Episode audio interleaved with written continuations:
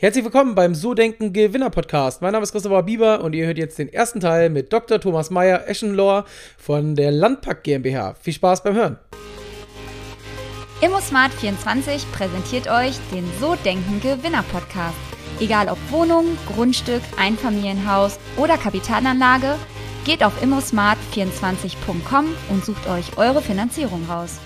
Bevor es losgeht, mal wieder ein kleiner Hinweis in eigener Sache. Der Podcast läuft ja jetzt schon relativ lange. Wir sind fast bei Folge 200. Und ich habe eine Bitte an euch. Wenn ihr den Podcast regelmäßig hört, dann hoffe ich, ihr habt den sowieso schon abonniert. Falls nicht, dann tut das bitte. Und eine weitere Bitte, gebt dem Podcast eine Bewertung, eine Rezension. Ähm, am liebsten eine 5-Sterne-Bewertung bei iTunes. Das hilft uns enorm an Reichweite zu gewinnen, obwohl wir sowieso die letzten Jahre ganz gut gewachsen sind. Aber in dem Sinne, ich würde mich freuen, wenn ihr uns ein bisschen unterstützt. Und jetzt geht's los mit dem Interview mit Thomas. Viel Spaß beim Hören. Herzlich willkommen beim So Denken Gewinner Podcast. Mein Name ist Christopher Bieber und wir haben heute wieder einen Interviewgast, heute aus dem Süden, also quasi von Hamburg ins äh, tiefste Bayern, wobei ich gehört habe, er ist im Urlaub, also vielleicht ist er gar nicht in Bayern, das wird er uns bestimmt gleich nochmal sagen. Ich begrüße ganz herzlich bei mir Dr. Thomas Meyer-Eschenlohr von der Landpack GmbH und freue mich, dass du da bist, Thomas. Herzlich willkommen im Podcast. Ja, vielen Dank für die Einladung. Guten Morgen. Hallo. Ja, guten Morgen. bist du denn im Süden oder bist du gerade woanders unterwegs? Zufälligerweise hier um die Ecke. Äh, wir sind nicht so weit gekommen. Wir sind äh, an Chiemsee gefahren und ähm, haben den, tatsächlich den Anhänger von Landpack genommen, äh, haben einfach alles reingeschmissen mit Rädern und Koffern und so. Es war ein sehr entspannter Aufbruch und äh, ähm, haben hier einfach wieder ausgeladen. Also man wird pragmatischer. Sehr gut, sehr gut. Jetzt äh, könnte man ja schon denken, Landpack und du sagst ein Anhänger, äh, ihr was, macht was mit äh, Transport, aber so ist es nicht. Nein, sondern ähm, ihr was, macht was mit Verpackungen und zwar mit nachhaltigen. Ähm, aber der oder diejenige, die dich jetzt noch nicht kennen oder von Landpack noch nie was gehört haben, vielleicht magst du mal ganz kurz dich vorstellen und sagen, was ihr mit eurem Unternehmen macht. Gerne. Mein Name ist Thomas Meyer-Eschenlohr. Äh, mit meiner Frau habe ich 2013 die Firma Landpack gegründet. Ähm, wir haben damals ein, oder meine Frau hat ein Projekt in der Unternehmensberatung für einen französischen Lebensmittelkonzern und äh, das Thema E-Food war 2013 ein Riesenthema, weil es war so das letzte verbliebene Marktsegment im E-Commerce, was nicht erschlossen war, wo der Großteil der Waren ähm, eben stationär verkauft worden sind, wo man aber in anderen Ländern schon gesehen hat, in Großbritannien, in USA, auch in der Schweiz, ähm, dass es Marktkonzepte gibt, Geschäftsmodelle, die funktionieren können. Ähm, und in Deutschland hat es irgendwie nicht wirklich funktioniert. Und ein Riesenthema war einfach das Verpackungsproblem, denn ungekühlte Lebensmittel waren jetzt kein Stress, die hat man in Karton getan oder in, in Mehrwegboxen oder wie auch immer. Und für kühlpflichtige Lebensmittel gab es aber nur die Styroporbox. Und äh, das Ergebnis dieser Marktstudie damals von dem französischen Konzern war, ähm, sie gehen mit Einwegstyropor nicht im Markt, es ist am Markt nicht vermittelbar, wenn man jetzt sozusagen Styroporboxen an Endkunden schickt, die das ja auch nicht entsorgen können, denn das ist ja eine, eine Fahrt zum Wertstoffhof. Mhm. Und ähm, ich habe in der äh, Zeit in der Medizintechnikfirma gearbeitet. Ich bin Ingenieur vom, vom beruflichen Hintergrund. Und ähm, Patricia hat mir dann das erzählt und dann habe ich gesagt, das gibt's ja nicht, dass es nichts äh, gibt, was irgendwie Styropor ersetzen kann und nachhaltig ökologisch ist. Und dann haben wir da ein bisschen getüftelt. Genau. Das heißt, die Firma Landpark stellt ähm, Isolierverpackung her, also Dämmstoffe, die aber nicht aus Erdöl hergestellt werden, wie Styropor zum Beispiel, sondern die ähm, aus einem anderen Material hergestellt werden.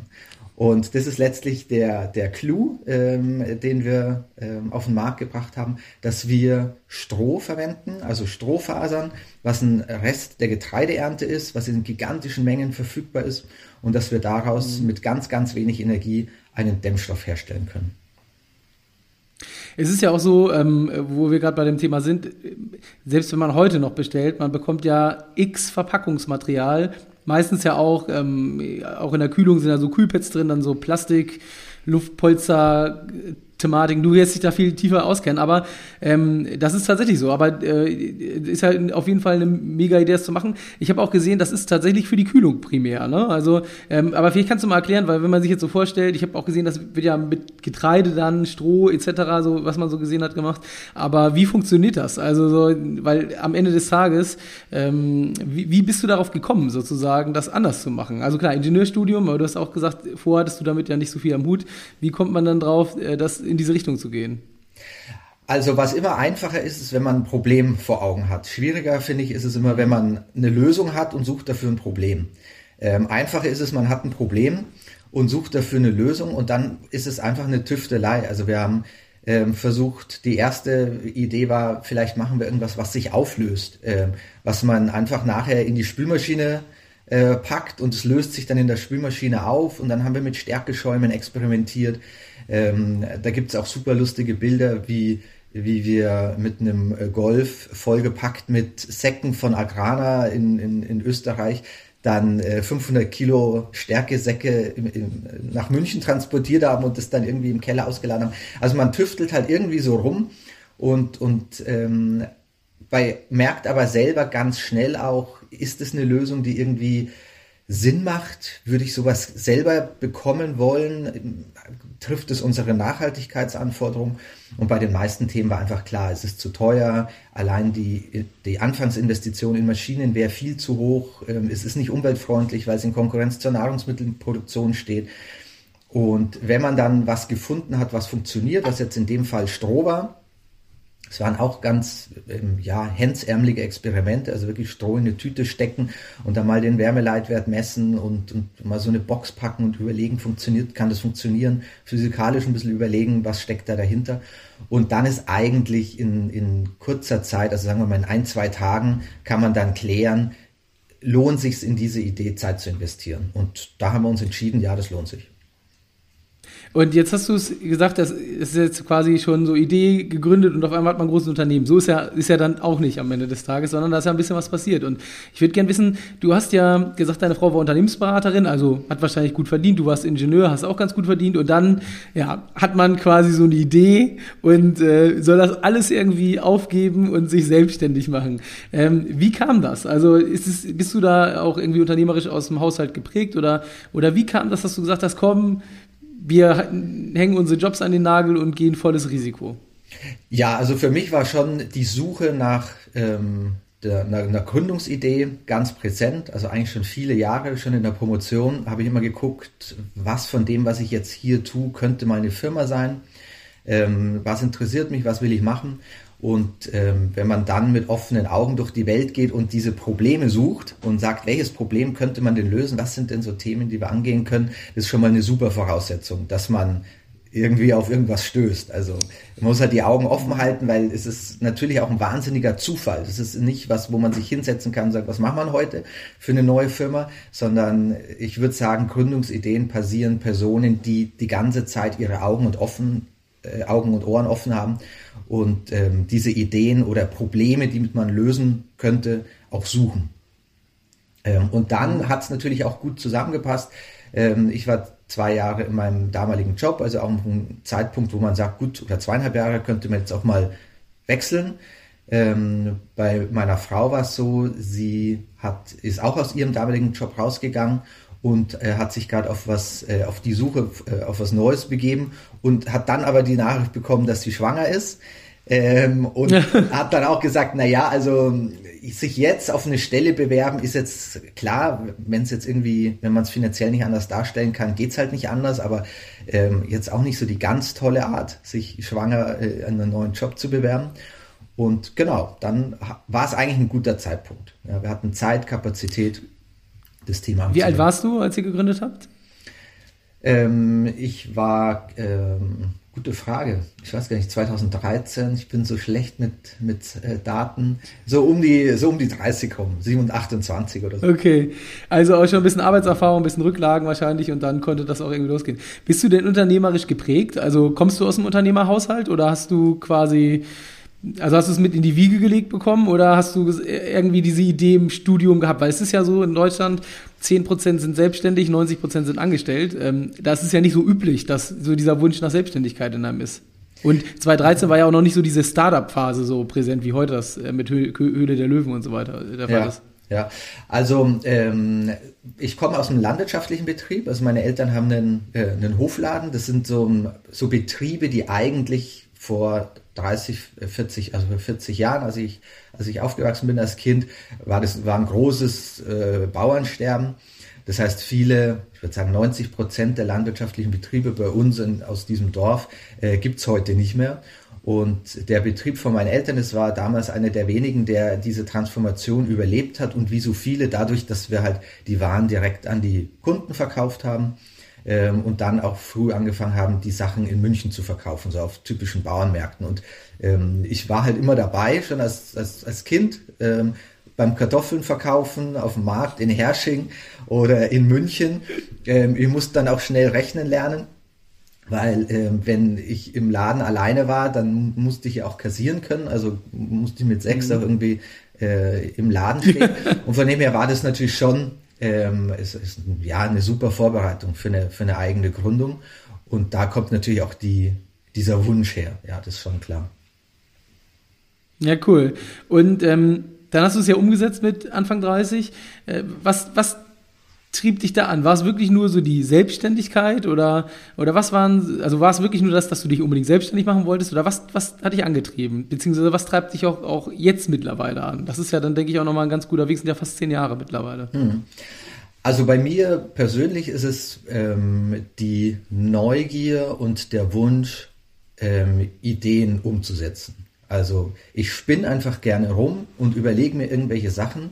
Und das war aber auch vor Landpark schon so dass es immer einen Keller gab, in dem man irgendwelche Sachen ausprobieren, rumprobieren konnte, dass man eine Idee folgt, einem Gefühl folgt, einer Intuition folgt und versucht, das umzusetzen. Und äh, solche Projekte hatte ich schon immer. Das von, von Kindesbein an äh, kennen meine Freunde oder Familie Geschichten, wo der Thomas irgendein wirres Projekt umgesetzt hat. Es gab mal das Projekt äh, live aus dem Schweinestall. Da wurde also ein neuer Schweinestall gebaut und das war ganz modern, weil die Schweine durften raus und hatten Auslauf und durften auch auf Stroh laufen. Und ich fand das so toll. Nur blöderweise war dieser, äh, weil dieser äh, Schweinestall halt äh, zwei Kilometer weg von unserem Hofladen und die Kunden, die eingekauft haben im Hofladen, haben ja gar nicht mitbekommen, was wir da eigentlich für einen tollen, äh, tolle Haltungsbedingungen haben. Und dann dachte ich mir, naja gut, dann lass uns das doch live übertragen. Äh, WLAN kam gerade raus, waren die ersten WLAN-Geräte mhm. und wir haben dann also eine Richtfunkanlage aufgebaut auf, aufs Dach und dann mit den äh, mit den Telekommunikationsbehörden äh, Messungen und Zulassungsverfahren gemacht, weil man musste ja dann grenzübergreifend. Also es war ein ganz schön großes Projekt am Ende ähm, hat dann auch funktioniert. Ähm, und ähm, äh, genau, und solche Projekte hatte ich eigentlich die ganze Zeit. Das war meine große Freude. Und Landpark ist halt jetzt ein sehr großes Projekt, äh, was auch anhält, aber wo ich genug Freiheiten habe, mich da auch auszutoben weiterhin. Und was ist das Ziel mit Landpack? Also ihr seid ja jetzt so um die 20 Mitarbeiter, also ich konnte konnt natürlich nur so ein bisschen vorrecherchieren, so ganz genau wissen wir es nicht, aber, aber du, ihr, ihr wachst ja, ihr seid seit 2013 am Markt. Ich glaube auch, 2013 wahrscheinlich war da das auch wahrscheinlich eher schwieriger, schon Kunden zu kriegen, weil ich glaube, da war noch mit Nachhaltigkeit und so weiter, das ist ja eigentlich die letzten zwei, drei, vier Jahre extrem stark geworden, das Thema. Ähm, wie, wie war das da so? Also ja, also wir haben jetzt so äh, 40 Mitarbeiter ungefähr. Okay, okay. Ähm, also schon genau. das Doppelte mittlerweile? Ja, es, bisher haben wir jedes Jahr ganz gut so eine, ähm, so eine Verdoppelung vom Umsatz hinbekommen. Äh, mal ein bisschen mehr, mal ein bisschen weniger. Also wir sind immer noch in einer, in einer starken Wachstumsphase. Ähm, und äh, die Anfänge waren eigentlich insofern ein bisschen holprig, gar nicht von Kundenseite, weil wir hatten so recht früh einen Prototypen. Also, ähm, also wirklich so ganz klassisch in den Baumarkt gegangen, auf eBay irgendwelche Gerätschaften zusammengekauft, in der heimischen Küche die Experimente gemacht, dann konnten wir so mhm. erste Dämmplatten herstellen, das also mit einem irrsinnigen Aufwand, also wir haben ein Wochenende gebraucht, um irgendwie sechs Paneelen für eine Box herzustellen. Ähm, und mit der Box sind wir dann aber zu Käfer, zu Andexer Natur, die heute auch immer noch unsere Kunden sind, ähm, gegangen, haben gesagt, guck mal, wenn wir sowas produzieren würden, wäre das was für euch.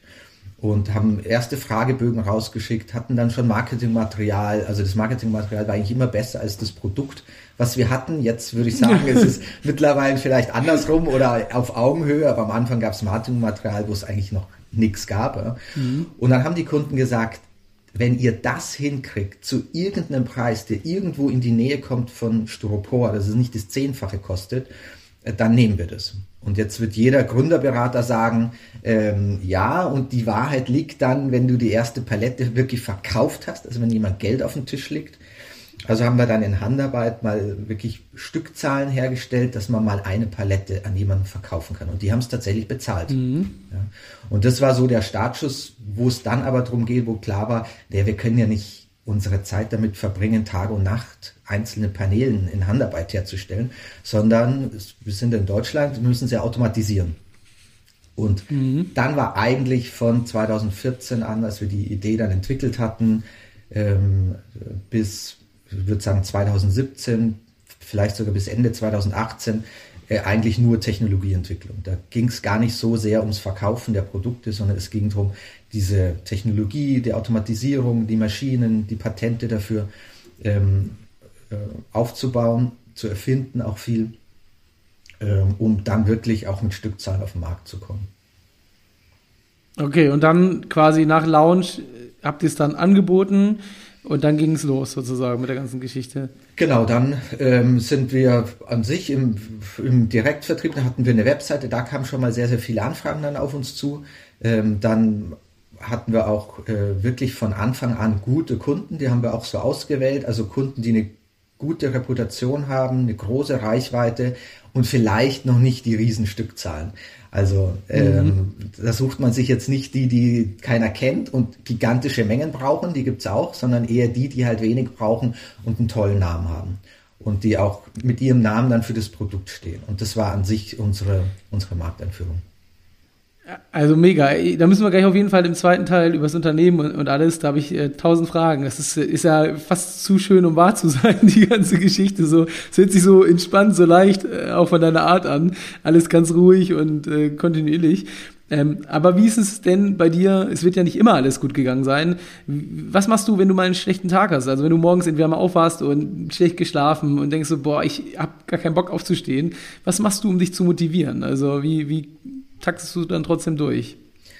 Also man muss schon sagen, dass es sehr unterschiedlich ist, wie wir angefangen haben und wie wir jetzt arbeiten. Das ist, also man hat, das sind schon zwei, drei Transformationen passiert. Jetzt ist es so, jetzt steht natürlich ein tolles Team hinter mir.